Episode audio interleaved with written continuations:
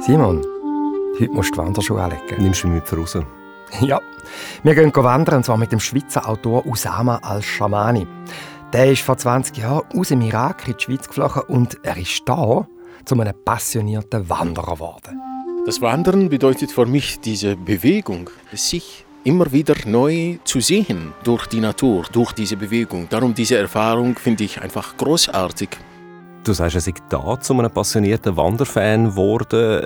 Das heißt, ist das für ihn etwas Neues gewesen? Ich, ich weiß das nicht. Sind Menschen im Irak grosse Wanderer? Nein. Äh, es, interessanterweise habe ich gelesen, gibt es offenbar nicht einmal ein Wort für Wandern ah, ja. auf Arabisch. Nein, aber das Wandern im Wald und unter den Bäumen, das hat eben dem Usama als Schamani geholfen, in der Schweiz heimisch zu werden, nach den traumatischen Erfahrungen, die er im Irak gemacht hat, zuerst unter Saddam Hussein in der Diktatur dort. Und dann durch die Flucht ins Ausland, in die Schweiz. Und wie es einem Geflüchteten gelingt, mit Hilfe vom Wandern unter anderem, mit Hilfe der Bäume, aber dann auch durch die Literatur in der Fremde anzukommen, davon erzählte Usama al-Shamani in seinem neuen neue Roman Der Vogel zweifelt nicht am Ort, zu dem er fliegt. Das ist ja mal ein Titel, äh, sehr poetisch aufgeladen, also fast wie so ein Aphorismus. Ja, es ist ein arabisches Sprichwort.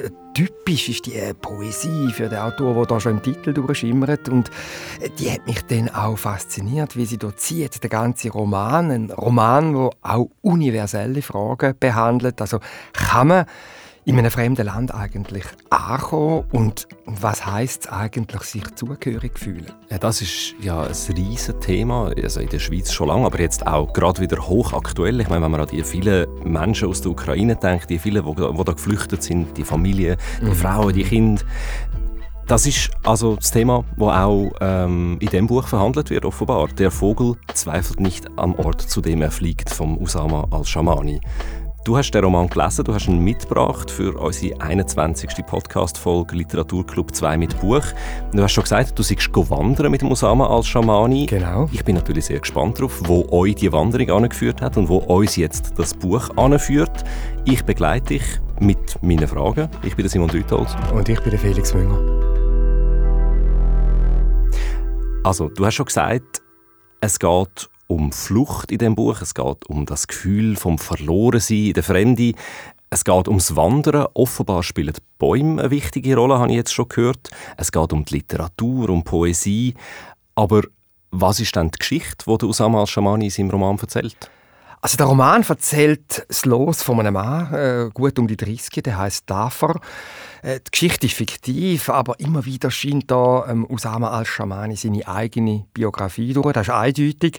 Äh, in dem Moment, wo der Roman einsetzt, ist der Daffer schon länger in der Schweiz. Er hat einen äh, Job äh, da in der Schweiz als Hilfskraft in einem Restaurant.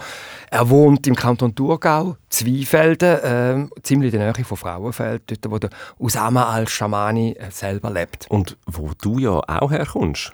Ja, in der Region äh, von Fraufeld, in einem Dorf, Thundorf, bin ich aufgewachsen. Äh, das ist übrigens äh, ja, auch ein Grund, warum mich der Roman interessiert hat. Also der Roman fängt damit an, dass der Daffer in seiner kleinen, engen Wohnung hockt und seine Gedanken schweifen lässt. Du kannst vielleicht einmal hören, ich habe hier eine Passage mitgebracht, dann kommst du so einen Eindruck über vom Ton, wo der Roman durchzieht. Dafür sitzt an seinem Küchentisch und wartet. Worauf, weiß er nicht. Es ist Nacht. Spät ist er von der Arbeit gekommen. Müde sitzt er da und denkt nach. Ihm ist, als klopfe er an die Tür seines Exils, wie so manchen Tag. Weder wird die Tür geöffnet, noch hört er auf zu klopfen. Er weiß nicht, wie dieses Dilemma ein Ende nehmen soll. Also der Daffer ist schon in der Schweiz, aber er klopft an die Tür von seinem Exil. Das heißt, er fühlt sich psychisch, obwohl er physisch längstens da ist, wie wenn er immer noch nicht angekommen wäre. Das finde ich recht ein starkes Bild. Ja, also er fühlt sich nicht zugehörig. Er hat da keine Freunde, geschweige denn eine Freundin. Und immer wieder gleitet dann eben seine Gedanken in die Vergangenheit. Und gerade der Wechsel, also in die Rückblenden hinein, das ist sehr schön gemacht in ihrem Roman. Das hat mich so ein bisschen an Marcel Proust erinnert. Ah, jetzt sein, aber. Ja, ja, sein Monumentalroman «Auf der Suche nach der verlorenen Zeit». Also mindestens vom Verfahren her ist es so vergleichbar. Es gibt so die Ähnlichkeit, wie eben die Gegenwart in die Vergangenheit und Retour ineinander hineinfließen. Und die Erinnerungen werden dann äh, oft eben durch Alltäglichkeiten ausgelöst. Das ist ähnlich eben wie bei Marcel Proust. Dort sind es dann so, so Madeleine, oder? Bei Marcel Proust zum Beispiel. Ja, genau. Also es kann ein, ein Geruch sein, es kann ein Gegenstand äh, sein, wo der Daffer sieht. Und äh, so erfahren wir dann Bruchstück um Bruchstück mehr von dem Vorleben von dem Daffer. Und wie sieht das Vorleben aus? Wo kommen wir da an mit diesen Bruchstücken? In Irak, in der Zeit äh, der Diktatur unter Saddam Hussein, also das ist im im Dafür seine Kindheit und Jugend. Wir erfahren dann, wenn er Literatur studiert in Bagdad und äh, es ist bedrückend, die Stimmung da. Er kann niemandem trauen, er weiß nie, ist gegenüber jetzt wieder ein Spitzel vom Regime. Was darf man da sagen beim Mittagessen? Und äh, Irgendwann entdeckt er dann die Literatur so als Refugium für sich, wo die Gedanken frei sind. Und dann fängt er während dem Studium selber an zu schreiben und wegen einem regimekritischen Theaterstück kommt er nachher ins Visier der Behörden und dann muss er überstürzt flüchten und dann kommt er dann eben auf abenteuerlichen Weg über die Türkei in die Schweiz. Aber, so wie das jetzt tönt hat, kommt er eben in der Schweiz auch nicht richtig an. Nicht nie, aber sehr lange Zeit nicht. Er wird über Monate und Jahre von einer, äh, von einer Asylunterkunft in die andere geschoben. Und er ist einfach tief im Herzen ein einsamer Mensch. Also es ist einerseits etwas, wo jetzt sehr, sehr bedrückend wirkt, so die eingängte Situation in dem Regime im Irak und dann auf der anderen Seite auch etwas sehr melancholisches in dem Fall. Ja, aber mehr und mehr schafft es eben der davor, äh, in der Schweiz dann doch Halt zu finden. Und das hat eben sehr viel zu tun mit der Beschäftigung mit Sprache und mit der Literatur und eben mit dem Erlebnis von der Natur. Das ist wahrscheinlich der Punkt, wo jetzt auch das Wandern dann wieder wichtig wird. Genau. Ich habe mich im Vorfeld ein bisschen schlau gemacht über Osama al-Shamani. Er ist 1971 in Bagdad geboren. Nach dem, was du jetzt erzählt hast, hat die Figur Daffer wirklich offensichtlich sehr viele Parallelen mit der eigenen Lebensgeschichte von Osama al-Shamani. Auch er ist aus dem Irak in die Schweiz geflohen, wegen einem Theaterstück, das er geschrieben hat. Das war vor genau 20 Jahren. Und du hast schon gesagt, das Wandern verbindet die beiden offenbar auch und das Schreiben. Das ist am Usama al-Shamani sein dritter Roman. Der Vogel zweifelt nicht am Ort, zu dem er fliegt. Es geht um Flucht, das ist das große Thema offenbar. Ist das dann schon in seinen anderen Romanen so gewesen? Ja, es sind immer Geschichten von Geflüchteten. Es geht immer um Sprachlosigkeit, um Zerrissenheit zwischen alter und neuer Heimat. Also ich frage mich jetzt schon, wie fiktiv in dem Fall dann die Geschichte von dem Daffer überhaupt ist und wie fest sie einfach die Geschichte von Usama al-Shamani selber ist. Aber ich nehme auch an, über genau das hast du mit ihm geredet, wo du ihn getroffen hast. Ja, also beim Lesen hat sich mir die Frage ganz eindeutig auch gestellt. Und ich hatte die Frage dann im Hinterkopf, gehabt, als ich mit ihm abgemacht habe. Wir haben uns im Vorfeld verabredet, dass wir miteinander gehen wandern, weil er ja so wahnsinnig gerne dort wandern und ich tue auch sehr gerne wandern. Und äh, ja, es war dann so ein prächtiger Herbsttag mit blauem Himmel und Sonnenschein.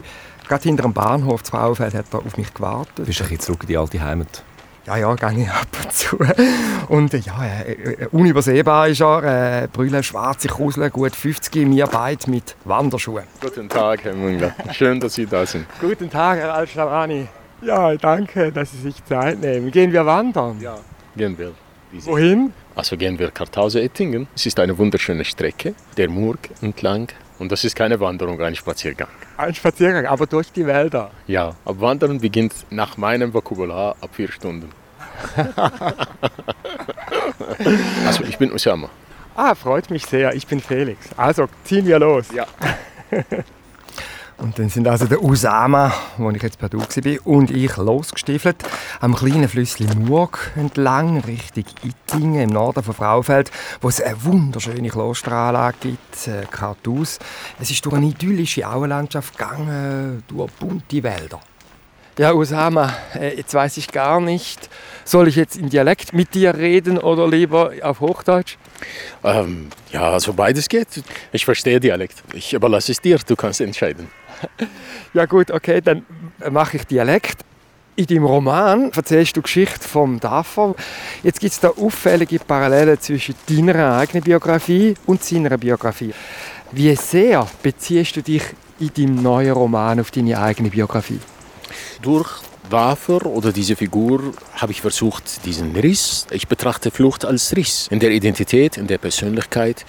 Mich verbindet mit Wafer dieser Riss und wir beide haben versucht, mit Buchstaben aufzufühlen, sich auseinanderzusetzen mit diesem Riss im Leben.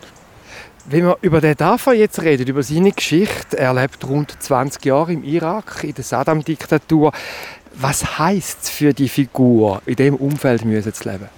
Das heißt, das erste Fremdsein zu spüren. Also das Fremdsein bei Dafer, auch bei mir als Osama, als Schriftsteller, begann dort, als man hautnah spürt, was bedeutet, dass die Freiheit überhaupt nicht da ist. Also das ist das Leben in der Diktatur, das ständige Mangel an Freisein, an sprechen zu können, schweigen lernen, ausweichen lernen und manchmal auch lügen und heucheln, um überleben zu können er spürt im Irak auch ein unglaubliches Misstrauen. Er weiß nie so recht das Gegenüber.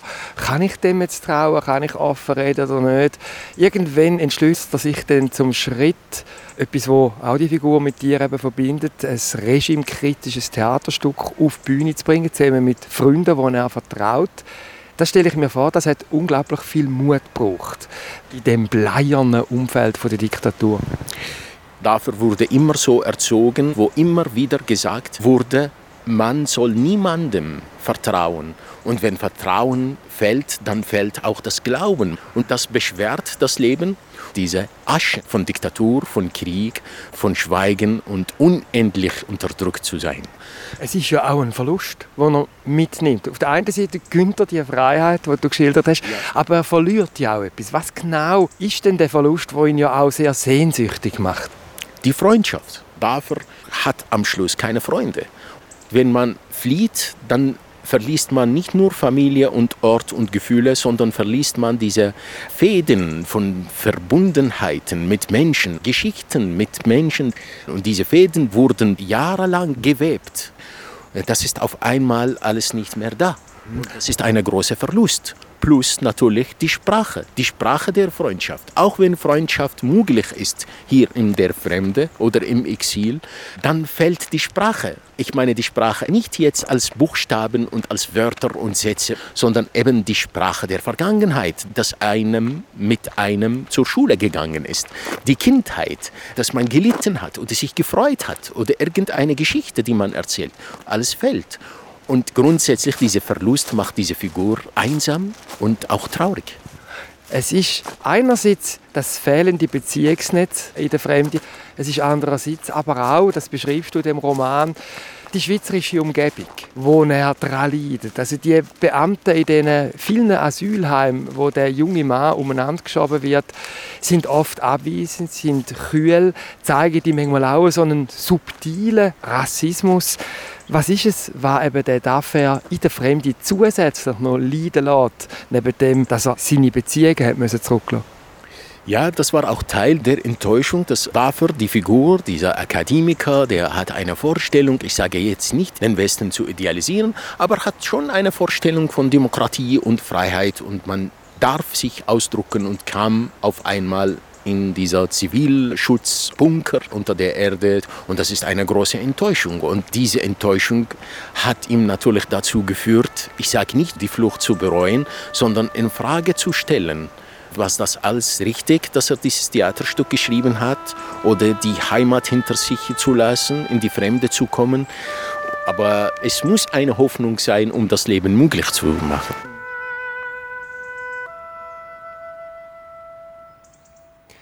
Also die, die Diskrepanz zwischen der idealen Vorstellung, wie wie man hofft, dass es dann wird, an dem Ort, wo man anflüchtet, und halt der brutalen Realität, dass du dann eben in einem Zivilschutzbunker unter der Erde landest, also dass er das da hat, äh, dass der dafür das anfängt hinterfragen, also das liegt auf der Hand.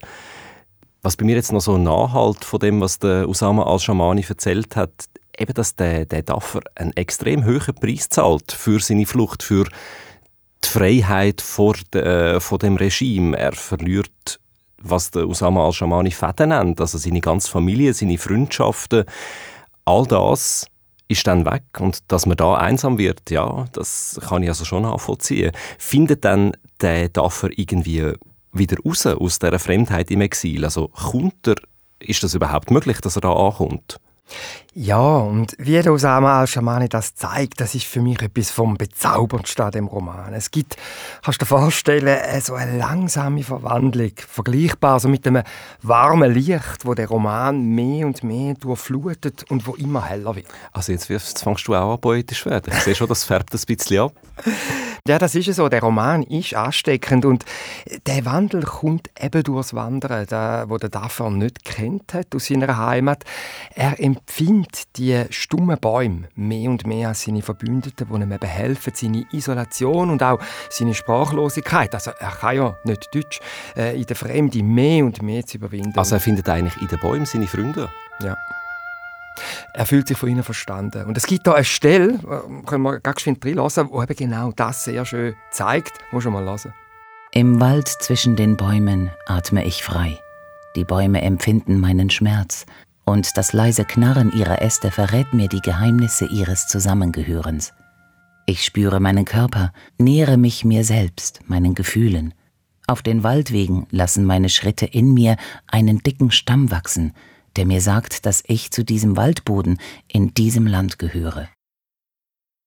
Ich habe plötzlich das Gefühl von Zusammengehörigkeit bei diesen Bäumen.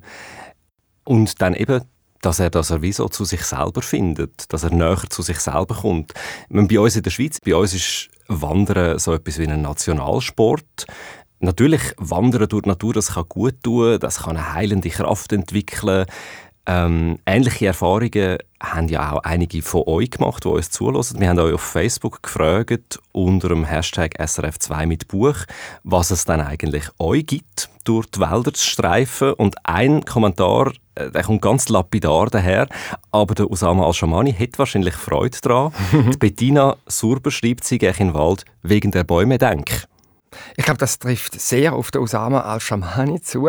Und eigentlich auch für mich, also wenn ich mir das so überlege. Also wenn ich den Wald gehe, spazieren äh, oder joggen, eine Stunde lang im Wald war, dann fühle ich einmal mich wie so ein bisschen resettet. Hm, das ist, glaube ich, also die Richtung, wo die meisten anderen Kommentare äh, angegangen sind auf, auf Facebook. Sandra Lasic zum Beispiel schreibt, sie gehe in den Wald, wenn ihr alles zu viel wird, weil das der einzige Ort ist, wo man, Zitat, nicht mit Werbung, Kommerz und Lärm beballert wird.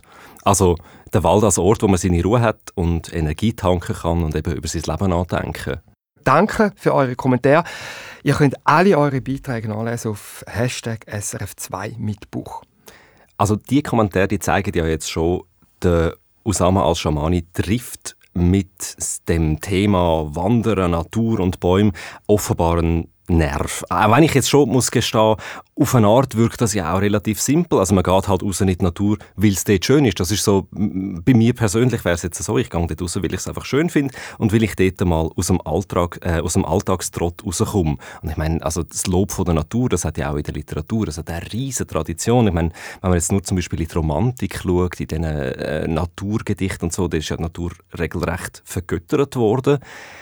Aber beim Usama als Schamani sind es ja jetzt vor allem die Bäume und nicht so die Natur als Ganzes, sondern wirklich ganz spezifisch die Bäume, wenn ich das richtig verstanden habe.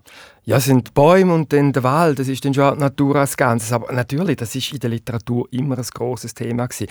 Und ich bin bei meiner Recherche dann rund um den Roman um auch noch auf etwas sehr Spannendes gestoßen. Und es ist offenbar so, hast du das gewusst? Also gerade bei Autorinnen und Autoren, die die traumatische Erfahrungen müssen machen von Flucht, von Vertreibung, von Verlorensein, der Fremde. Die Autorinnen und Autoren, die schreiben offenbar generell auffällig häufig über Bäume und Wurzeln. Das ist mir neu, nein, das habe ich nicht, äh, habe ich nicht gewusst. also, Hast du da eine Entdeckung gemacht? Ja, also der Usama al-Shamani ist da ganz offenbar in guter Gesellschaft. Und ich, ich habe mit der Hamburger Germanistin Jasmin Zentner geredet. Sie hat eine Untersuchung gemacht zu dem Thema. Ganz generell bin ich zu den Resultaten gekommen, dass Baum- und Wurzelmetaphern in der Exilliteratur wirklich eine große, große Rolle einnehmen. Zum Beispiel Stefan Zweig beschreibt seine Exilerfahrung mit folgenden Worten. Vielleicht kann ich einfach kurz einen kleinen Satz daraus zitieren.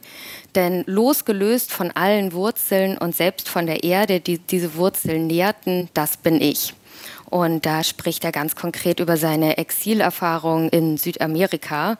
Also offenbar kommen Menschen, die entwurzelt wurden oder die gegen ihren Willen aus ihrer Heimat vertrieben wurden, an irgendeinem Punkt in ihrem literarischen Schaffen dazu, sich mit Baum- und Pflanzenmetaphern auseinanderzusetzen. Und da dann natürlich ganz genau mit dem Bild der Entwurzelung, das sehr prominent in den Texten oft ist. Gibt es so etwas wie eine generelle Tendenz, wie ExilautorInnen Bäume in ihren Werken einsetzen? Bäume werden definitiv als Metapher eingesetzt.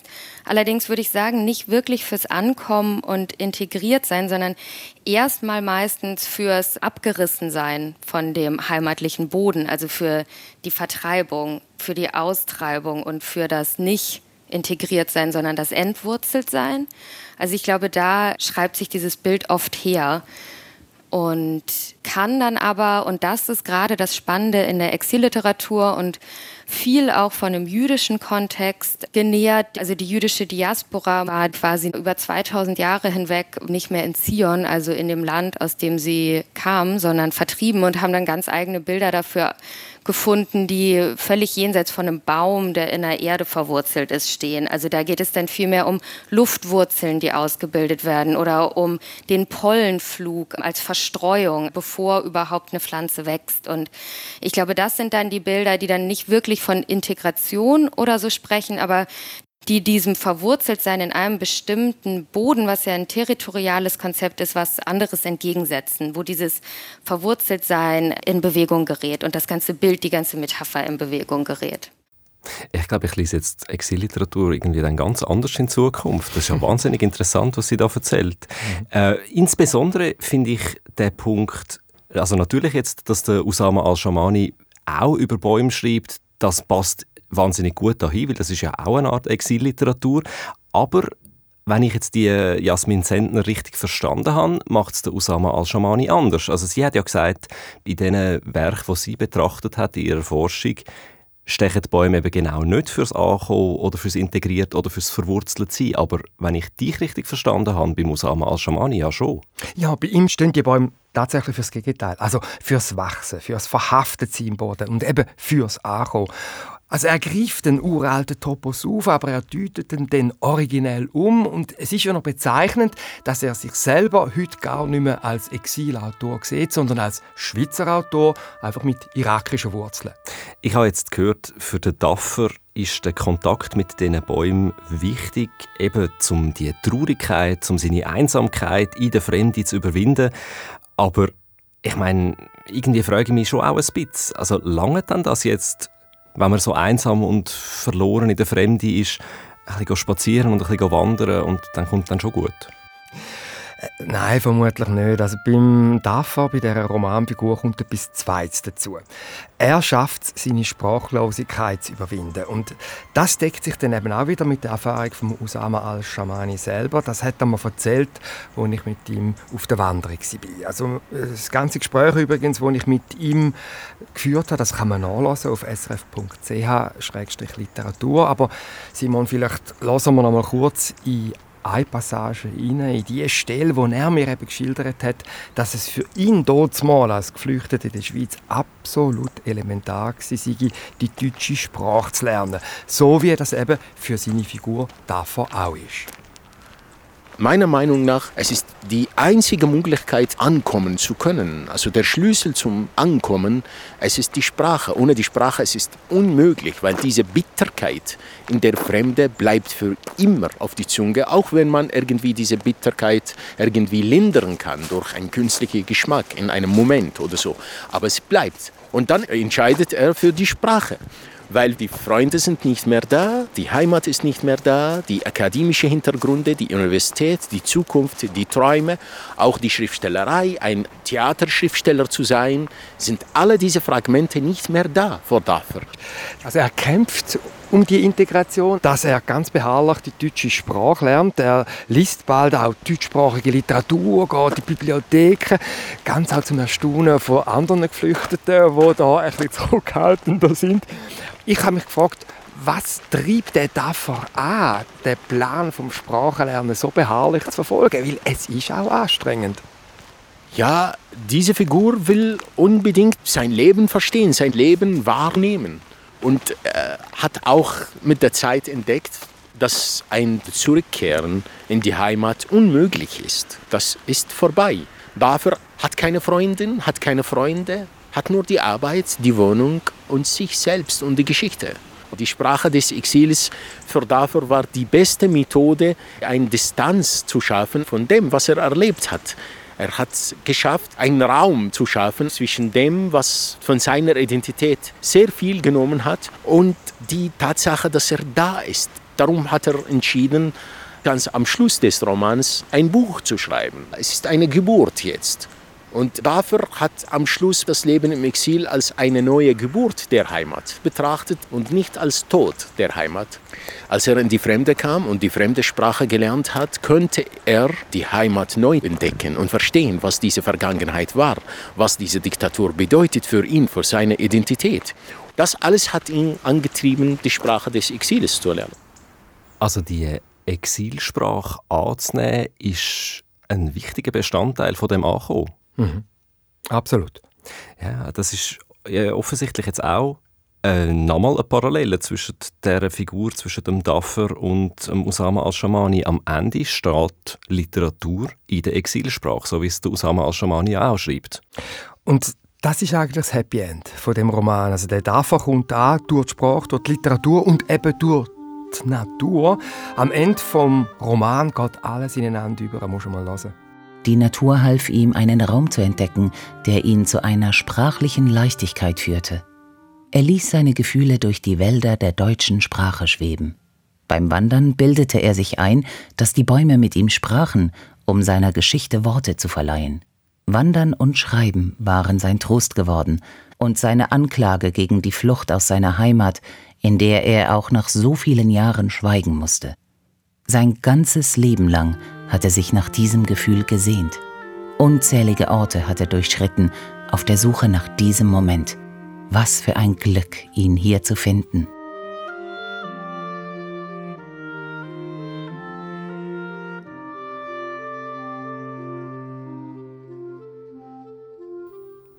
Wandern und Schreiben als Trost, also eigentlich eine riesige Liebeserklärung an die Literatur und an die Natur. Aber schon auch nicht ganz frei von Pathos jetzt für meine Ohren, oder? ja. Ja, aber vielleicht können wir das ja einfach so stehen lassen. Finde ich gut. Lassen wir so stehen. Usama al-Shamani, Der Vogel zweifelt nicht am Ort, zu dem er fliegt. Das ist also der Roman. Rausgekommen ist er im Limat Verlag. Und das ist sie, Literaturclub 2 mit Buch, Episode 21. Mit mir, Simon Lütold. Und mit mir, Felix Münger. Produktion Barbara Peter, Sounddesign Michael Studer. Alle Angaben zu deren Episode und auch zu den Büchern, die wir darüber geredet haben, findet ihr auf srf.ch-literatur. Und euer Feedback nehmen wir weiterhin sehr gerne entgegen. Schreibt uns ein Mail auf literatur.srf.ch. Und in der nächsten Episode geht es um eine schreckliche Tat unter Jugendlichen aus gutem Haus. Sie bringt alles bisherige, auch die vermeintliche Idylle ins Wanken. Und sie ist das Thema im aktuellen Roman Wer hat Bambi getötet? von der finnland-schwedischen Autorin Monika Fagerholm. Franziska Hirsbrunn und Nicola Steiner nehmen sich dem Roman an in der nächsten Episode von Literaturclub 2 mit Buch.